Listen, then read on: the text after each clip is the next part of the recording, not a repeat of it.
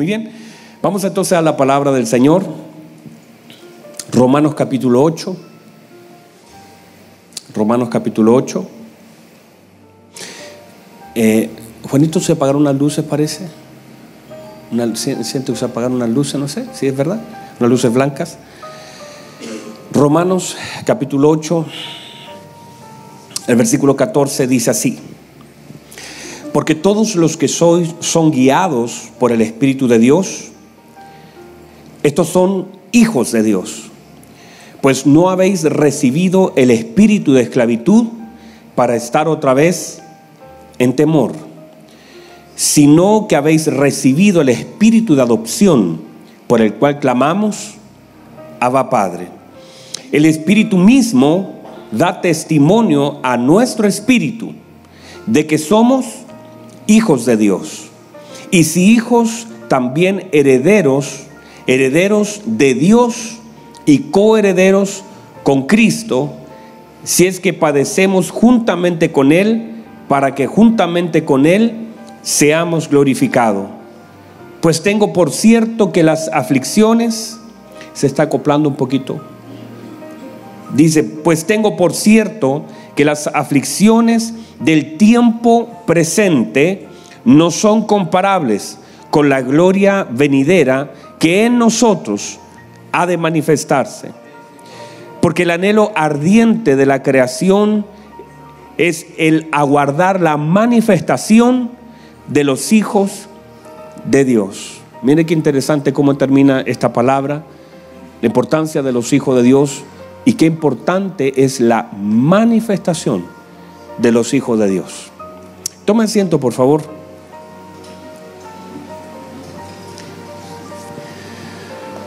Muy bien. Ponga atención a la palabra del Señor. Eh, recuerde lo importante y trascendente que es oír la palabra del Señor. Eh, una de las cosas importantes es apagar el celular. y otra cosa muy importante también es entender los aspectos espirituales de las cosas naturales que Dios nos permite vivir y entender. Una de las cosas que hemos comenzado a ver acerca de la paternidad de Dios es que muchas cosas no las podemos entender a menos que podamos tener algún tipo de figura que venga a representar lo que es el mundo espiritual. Muchas veces nuestro Señor Jesucristo trató de darnos enseñanzas, pero esas enseñanzas no se podrían entender en su plenitud o con algunas imágenes si no tuviéramos algún, algún modelo, algún diseño de cosas que nosotros podemos conocer. Por ejemplo, el Señor estableció, y lo hablamos hace días atrás, mire las aves del cielo. Todos podemos mirar las aves del cielo, ¿verdad? Todos podemos mirar las aves del cielo, ¿verdad? Y al mirar las aves del cielo, entonces detrás de lo que Él nos dice que hagamos hay una enseñanza. O sea, lo que el Señor está haciendo por medio de lo que Él nos expresa es que tengamos la capacidad de ver lo que Él nos está señalando, porque detrás de lo que Él nos señala hay una verdad más profunda. Por ejemplo, note por favor lo siguiente. Note que el Señor establece ciertas cosas y ciertas verdades profundas por medio de cosas que Él nos permite ver, nos permite ir. Cuando Él lleva, por ejemplo, a los discípulos al monte de la transfiguración, no los lleva a pasear. No los lleva porque lo necesitaba, de hecho. No los lleva porque había una necesidad de Él de no sentirse solo sino que los lleva para que a través de lo que ellos ven puedan entender algo mucho más profundo que le ha de servir y que necesita que eso profundo sea transferido a otros. Por eso el Señor cuando les habla, le dicen, eh, ir por todo el mundo, enseñándole que guarden todas las cosas que yo os he mandado. Entender la importancia de los lugares donde el Señor me permite ir. Y cuando usted se siente y se sabe, diga conmigo, me sé. Usted se sabe que es una persona intencional de Dios y que está en las manos de Dios y que en el trabajo donde está es parte del plan de Dios y donde estudia es parte del plan de Dios, donde vive es parte del plan de Dios, donde está hoy día es parte del plan de Dios. Y cuando usted se sabe que Dios en una forma intencional le ha traído, por ejemplo, a Chile, lo conecta con una palabra, tiene un trabajo, no, no sé si es lo que usted quiere o no, pero es lo que Dios le permite tener en este tiempo, lo que usted vive. Y todo lugar donde el Señor nos lleva, nos lleva también para que de alguna manera nosotros seamos capacitados, edificados, entrenados y usados por Él para algo. Pero entender que el Señor no lleva a la gente a pasear a lugares, no lleva al profeta Ezequiel a un valle de huesos secos para, para ir a conocer ese lugar porque lo quería de turista. Lo lleva porque hay una intención detrás del Señor de todo lo que Él hace o nos permite vivir. Entonces, todo el lugar donde yo puedo estar hoy es un lugar donde debo aprender ciertas lecciones que Dios está queriendo enseñarme.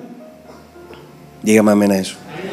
O sea, estoy en un lugar, vivo lo que vivo, con la intención de poder aprender. Muchas de las cosas, sí, sin lugar a duda, tienen que ver con la consecuencia de las cosas que hemos hecho mal, pero aún así estoy en un lugar donde no quiero estar, donde estoy pagando la consecuencia de donde no quiero estar, aún así puedo aprender algo y con eso que estoy aprendiendo puedo edificar mi vida.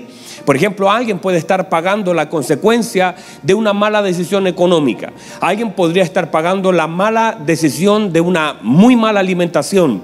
Alguien podría estar pagando la consecuencia de una muy mala paternidad. Puede estar sufriendo porque sus hijos lo ve lejos del Señor, lo ve distante, ve un matrimonio destrozado, eh, todas esas cosas que a veces son la consecuencia de las cosas y nuestras malas decisiones. Aún así, aunque ya estamos viviendo la consecuencia de algo malo, aún así en el lugar donde estamos podemos aprender algunas lecciones y lo que vivimos pueden ayudar a otras personas.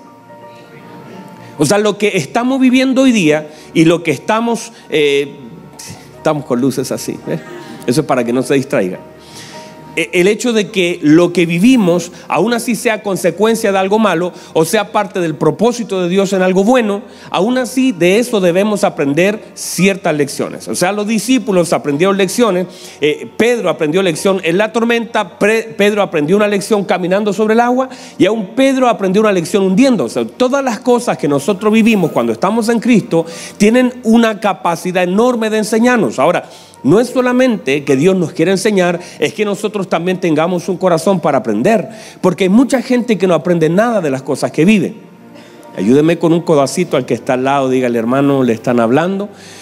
Porque hay personas que viven cosas hermosas y no las disfrutan, no, las, no aprenden nada de eso y las cosas malas tampoco parece que le enseñan porque vuelven a vivir las mismas cosas. Y cuando yo vuelvo repetidamente al mismo lugar es que algo no aprendí, ¿verdad? Entonces el Señor dice, miren las aves del cielo, consideren, dice el Señor, los lirios del campo. El reino es semejante a una semilla de mostaza Mire, todas estas palabras que el Señor nos comienza a enseñar por medio de cosas que nosotros conocemos, entonces tienen la idea de poder acercar una verdad a cosas que para nosotros son comunes. O sea, son cosas que nosotros habitualmente, quizás usted no conoce la semilla de mostaza tal vez, pero y tampoco pueda conocer el lirio del campo, pero detrás de lo que el Señor dice hay una verdad que intenta a través de ese principio acercarlo a cosas que nosotros conocemos. Mire lo que dice el Señor. Eh, hay, hay cientos de ejemplo, pero quiero llegar a un punto con esto. El Señor dice, ustedes son luz del mundo y son sal de la tierra. Ahí podemos entender más claro. Tal vez usted no conozca un lirio, pero usted conoce la luz. Quizá usted no conozca la semilla de mostaza, pero usted conoce la sal, ¿verdad? Y cada una de esas cosas, lo que el Señor está intentando es darnos una verdad por medio de cosas conocidas, porque a veces al entenderlo, si yo puedo ver algo, puedo entenderlo mucho mejor. Si yo lo conozco, puedo entenderlo mucho mejor. E, el problema de esto es lo siguiente, póngame atención. Hay algunas cosas que aunque las entendemos, pueden perder una fuerza por los tiempos, porque los tiempos a veces nos hacen perder el sentido de las cosas. Por ejemplo, lo que es la sal, cuando el Señor dice, ustedes son la sal de la tierra. Y para usted sal, salero, para usted sal, eh, un condimento, la pregunta es, ¿a qué tipo de sal? ¿Por qué el Señor lo dice hace dos mil años y lo que pasaba hace dos mil años con la sal es diferente a lo que está pasando hoy día con la sal? Hay gente que dice, no es que la sal es mala, ¿verdad? Y usted sabe lo que produce la sal. ¿Para qué? ¿Cuáles eran los usos de la sal en ese tiempo? Entonces muchas de las cosas y de las enseñanzas de nuestro Señor tienen que ver con cosas culturales. Y esa, y esa idea, eh, hay, un, hombre, un predicador muy hermoso que se llama John Stott y, que escribió un libro que se llama Un puente entre dos mundos. Entonces él dice la importancia de tener un pie en el lado histórico, en el tiempo bíblico, y también un pie en el lado actual para poder entender esa verdad que puede trascender desde cuándo se dijo hasta lo que nosotros podemos vivir y entender la importancia de sacar el principio de la palabra. Porque cuando nosotros, por ejemplo, hoy día hablamos de, de, sal o hablamos lo que el Señor estableció, vosotros sois la luz del mundo. Y cuando usted dice luz, usted la asocia a electricidad, inmediatamente, por una cosa natural, porque es lo que nosotros vivimos hoy. Pero en el tiempo antiguo, luz no era electricidad. Estoy dando la historia de una, clase de historia porque como la van a sacar del currículum, hay que aprovechar ahora, ¿cierto? Que la quieren sacar. Entonces, en ese, en ese tiempo, lo que era la luz, ¿cuál era la importancia y la trascendencia de la luz? Si dice que somos la luz, entonces usted lo asocia inmediatamente a ciertas cosas. Por ejemplo, esa estamos haciendo lo gráfico para que puedan notar y, que les quede mucho más claro todo el tema de la luz. Eso está todo programado aquí con la luz. Entonces, cuando nosotros hablamos de luz, entendemos una cosa. El Señor habla de luz y puede ser una cosa completamente diferente, aunque el principio pueda ser el mismo. Pero nuestra mente, luz tiene que ver con electricidad, muchas cosas, pero en el tiempo del Señor, luz tenía que ver con todo.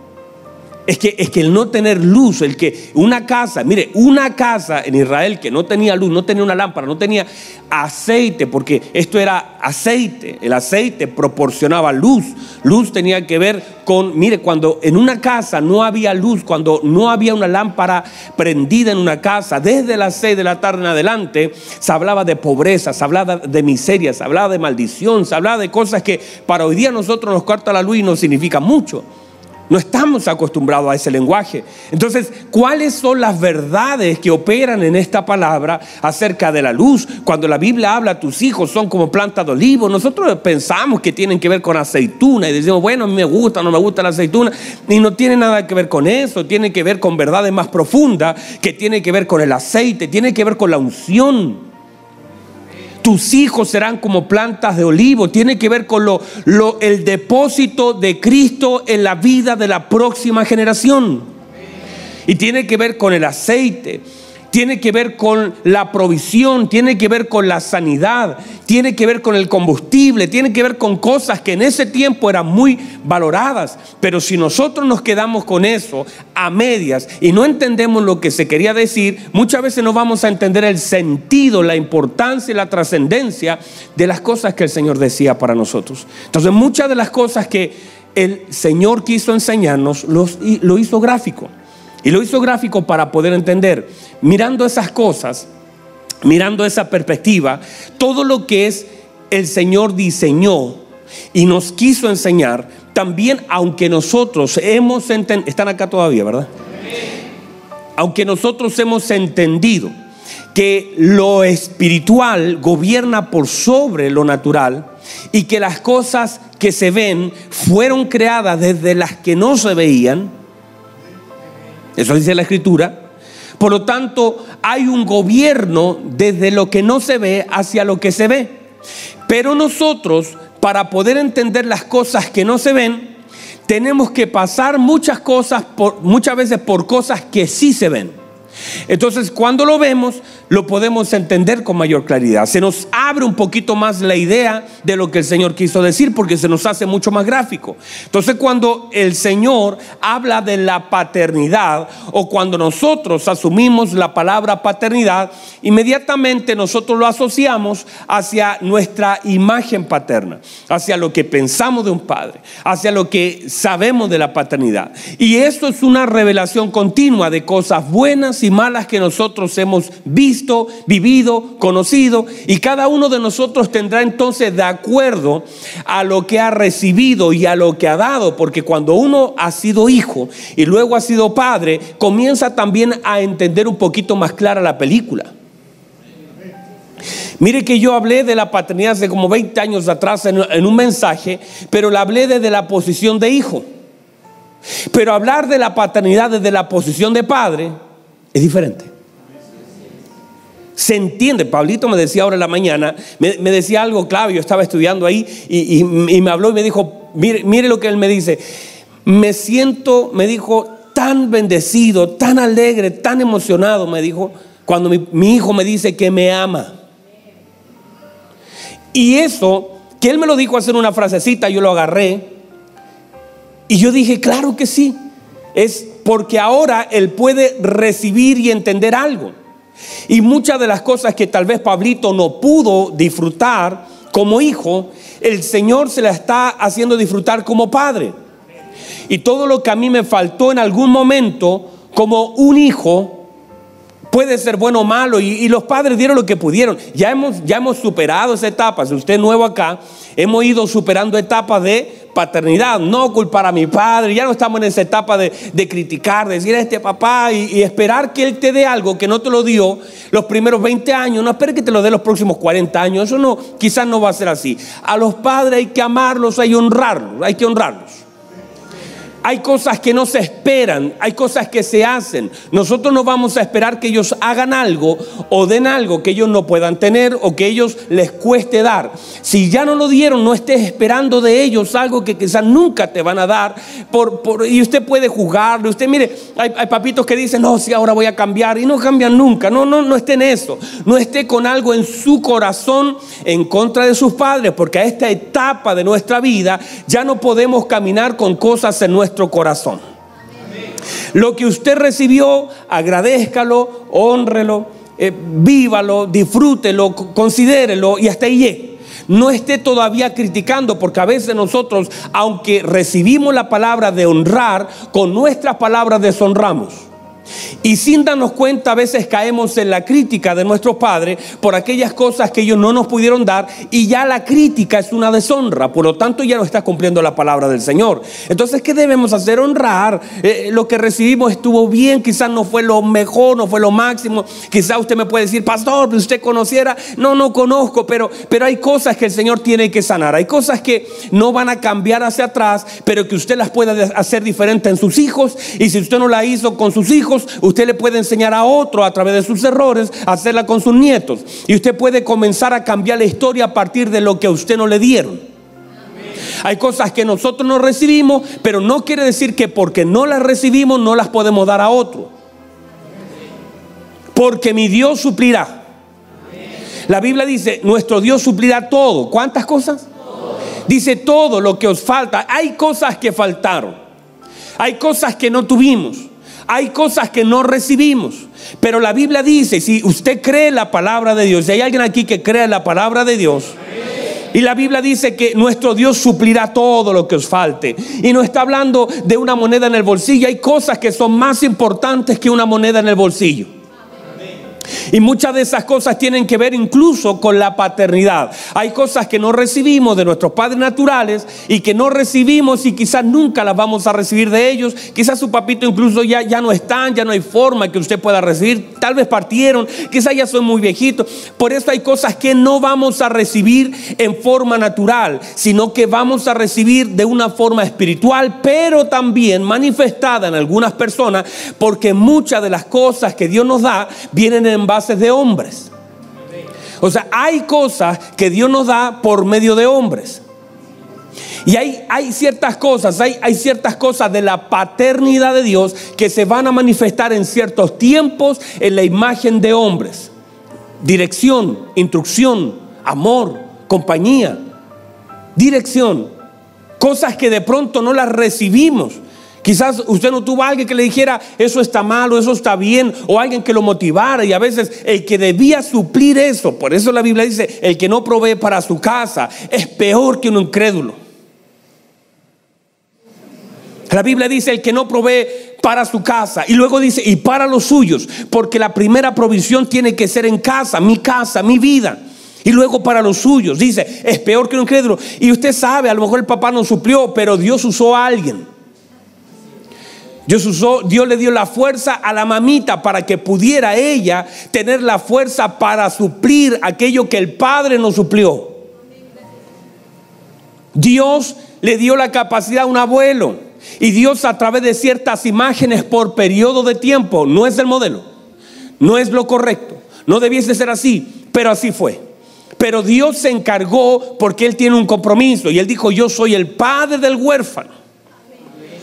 Yo soy el padre del huérfano. Entonces él asume su posición diciendo, no te va a faltar las cosas importantes. Y ahora, y todo ese proceso que el Señor comienza a provocar y que Dios comienza y Dios se hace parte de la etapa formativa de un niño.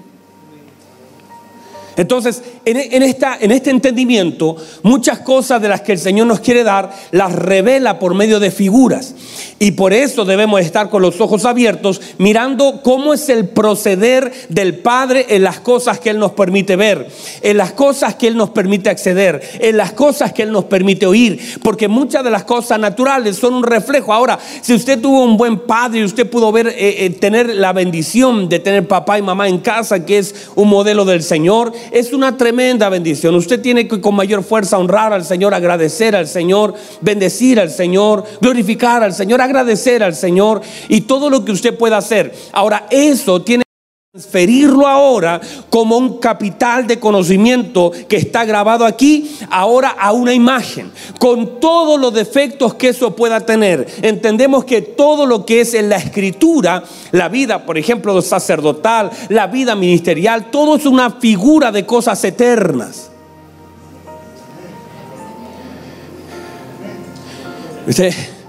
Yo sé que sí, de, cosas que de pronto uno pueda mirar y, que son imágenes, tabernáculo, imagen, todas las cosas que son imágenes nos intentan mostrar algo más perfecto, el cordero que no tuviera mancha, el sacerdote que tenía que ser de un linaje, todas esas cosas son parte de algo que el Señor nos quiere reflejar. Nuestra vida es algo. Si nosotros, nosotros nos alineamos al Señor y nosotros podemos transferirle a la próxima generación algo si nosotros nos alineamos al Señor, para nuestros hijos le va a ser más fácil poder entender la figura. En la medida que nosotros podamos ser canales, nosotros somos figuras. Nosotros no le podremos dar a nuestros hijos todo lo que ellos necesitan. No podemos. No, es imposible. Nadie puede. No, aunque nos esforcemos, le podremos dar todo el amor, pero no podemos. Pero si los conectamos correctamente con la fuente correcta y si hacemos un esfuerzo por poder honrar al Señor por medio de nuestra vida y entendemos la importancia que tiene el esfuerzo, las cosas que hago, eso va a ser mucho más sencillo para ellos poder entender. Entonces, están aquí todavía. Entonces, Establecimos que muchas de las respuestas de Dios vienen en personas y entender eso es clave. Como lo que el Señor a veces quiere decirme, mostrarme, manifestar a mi vida, a veces lo hace también por medio de personas. Hemos establecido también que una de las cosas importantes, y es parte de lo que vamos a comenzar a ver ahora en adelante, es importante aprender a oír a oír, entender, captar, discernir la voz de Dios. Porque el Padre tiene una voz. El Padre tiene una voz manifestada en diferentes sonidos.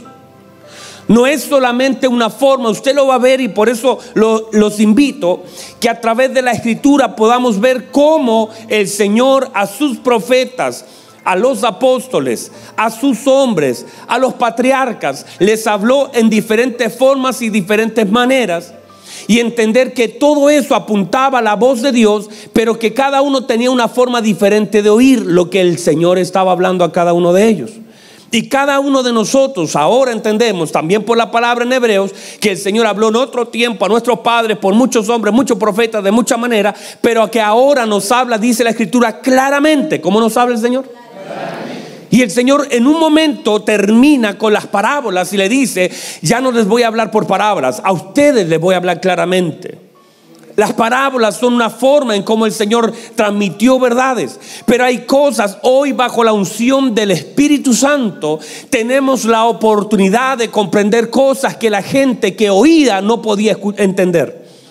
Hay gente que escuchó una parábola que nunca pudo entender de qué se trataba. Y el Señor incluso tenía que explicar la parábola porque no, el Señor mismo le dijo a sus discípulos, hay muchas cosas que hoy debiese yo decirle a ustedes, pero las pueden sobrellevar. No tienen la capacidad de resistir la palabra que tengo que decirles. No tienen fuerza para soportar esa palabra, pero cuando venga el Espíritu de verdad, Él los guiará a toda verdad y a toda justicia. Entender que necesitamos la obra del Espíritu Santo sobre nuestra vida para poder comprender lo que el Padre está hablando. Aún así, pareciera claro, no se puede oír la voz de Dios sin tener la obra del Espíritu Santo en el corazón del hombre. Y desde allí se desprende el hecho de que una mente natural no puede comprender cosas espirituales. Y aunque usted se la explique, por eso no estamos peleando. Mírenme por favor, yo no estoy peleando ni nunca voy a pelear con una mente natural. La gente comienza equivocadamente a exponer cosas espirituales en un mundo natural que no son comprensibles, son locuras. ¿Cómo voy a pelear con un, cartel, con una persona que no tiene a Cristo en su corazón? La Biblia no fue escrita para el mundo, la Biblia fue inspirada para la iglesia. Y es una, es, es, una inspiración de Dios, pero hay gente que está tratando de ocupar la Biblia para tratar de cambiar conductas de hombre que no tiene el Espíritu Santo ni la capacidad de resistir ni siquiera lo menor. ¿Cuánto más va a ser difícil tratar de que cambie lo mayor? Por eso no podemos ir con, la, con, con, con argumentos, hablarle a una mente natural, con la palabra de Dios, porque ellos para ellos es locura, no van a entender, no van a comprender. Solamente la Biblia fue diseñada para conducirnos a Cristo, pero bajo el Espíritu de Cristo. Entonces yo no voy a ir con la Biblia a un programa de televisión a tratar de luchar con gente que no conoce a Cristo. No tiene ningún sentido. Y por eso usted tampoco ande peleando con la gente. A la gente hay que amarla. ¿Sabe lo que hizo Dios con el mundo? Lo amó. No, no le mandó con la Biblia y entienda lo que es. No, no. Al mundo el Señor lo amó. Y lo amó de tal manera que mandó a su Hijo. Y nosotros al mundo, lo que hacemos con el mundo, lo criticamos, lo rechazamos, lo cuestionamos, lo, lo, confrontamos. No, al mundo hay que amarlo porque lo único que puede hacer el amor o lo que hace el amor en el mundo es acercarlo a Cristo es revelar el amor del Padre.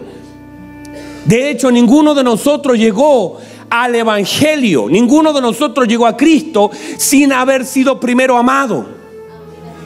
Nadie llega a Cristo por la violencia. No se llega a Cristo por la crítica. Yo no he visto todavía una persona que yo critique lo que hace y luego al día siguiente estando en Cristo. Eso no, es el amor, amar, orar, presentar, expresar el amor de Cristo. El amor de Cristo tiene el poder de ingresar a la vida de una persona, transformarla por completo, cambiar su mente, cambiar su dirección, cambiar sus pensamientos. El amor del Padre es tan fuerte que viene a reventar los patrones humanos y que la gente no puede entender cómo siendo yo tan malo, el Padre me de una nueva oportunidad. Él me ha llamado, Él haya muerto por mí. Él me Todas esas cosas solamente son en base al amor. Por supuesto, necesitamos argumentos para, para, para, para tener lógico. Tenemos que, no somos ignorantes. Podemos defender, pero en último caso no es ganar una batalla teológica frente a alguien es expresarle el amor del Padre a una persona que necesita y que está muerta en sus delitos y pecados y no tiene otra forma de cómo levantarse sino a través de la expresión del amor en la vida de Cristo. Y cuando nosotros entendemos eso, ya no andamos peleando con la gente. Nosotros amamos a las personas. Nosotros, nosotros tenemos el Espíritu de Cristo en nosotros para amar, para recibir al que se ha caído, para levantar al que está débil. Estamos operando en el Espíritu de Cristo, que lo mismo, la misma misericordia que me alcanzó a mí, puede alcanzar a otro el mismo, la misma unción que me levantó a mí desde mi chiquero, desde mi pudrición, desde mi muerte. Desde mi tumba el Señor me sacó y me levantó y ahora esa misma misericordia que fue aplicada a mi vida, yo la aplico a otro con amor. Dígame amén a eso, por favor. Entonces, Qué importante es aprender entonces a oír la voz del Señor y entender que todo lo que el Señor ha hecho, nos ha dicho, tiene que ver con la congregación, con su iglesia a fin de presentar, a fin de que el hombre de Dios, la palabra, lo hablamos, es inspirada por Dios, es útil para instruir, para redarguir, para edificar, para corregir. Dice que a fin de que el hombre de Dios, porque está la orientación de la palabra es el hombre de Dios. Mire lo que dice Daniel, y lo dijimos hace días atrás. 11:32 dice que el pueblo que conoce a su Dios, el pueblo que qué, ayúdenme, el pueblo que qué, dice que se esforzará y actuará. O sea, mi esfuerzo habla de mi conocimiento, de cuánto yo conozco a nuestro Dios. Mi esfuerzo mis actos, lo que yo hago, determina cuánto yo conozco al Señor. ¿Cuál conocimiento no es un conocimiento solamente a nivel de mente, sino un conocimiento espiritual que trasciende lo que es la lógica? Entonces, es, mire por favor, es un alto riesgo el no conocer a Dios. Porque primero no podemos amar lo que no conocemos. No, yo amo. De hecho, de antes cantaban una canción que hablaba acerca del amor. ¿Cómo, ¿Cómo, era la canción que estaban cantando? Que te amamos, Dios. Amamos tu presencia, Dios. Y el, problema es que son, eh, son hermosas esas canciones. De verdad que arriba yo estaba cantando, tarareándola ahí. Pero el problema es que son canciones inspiradas por el Espíritu Santo a hombres, pero a veces nosotros nos volvemos el eco de gente que fue inspirada, pero que nosotros no significa nada eso.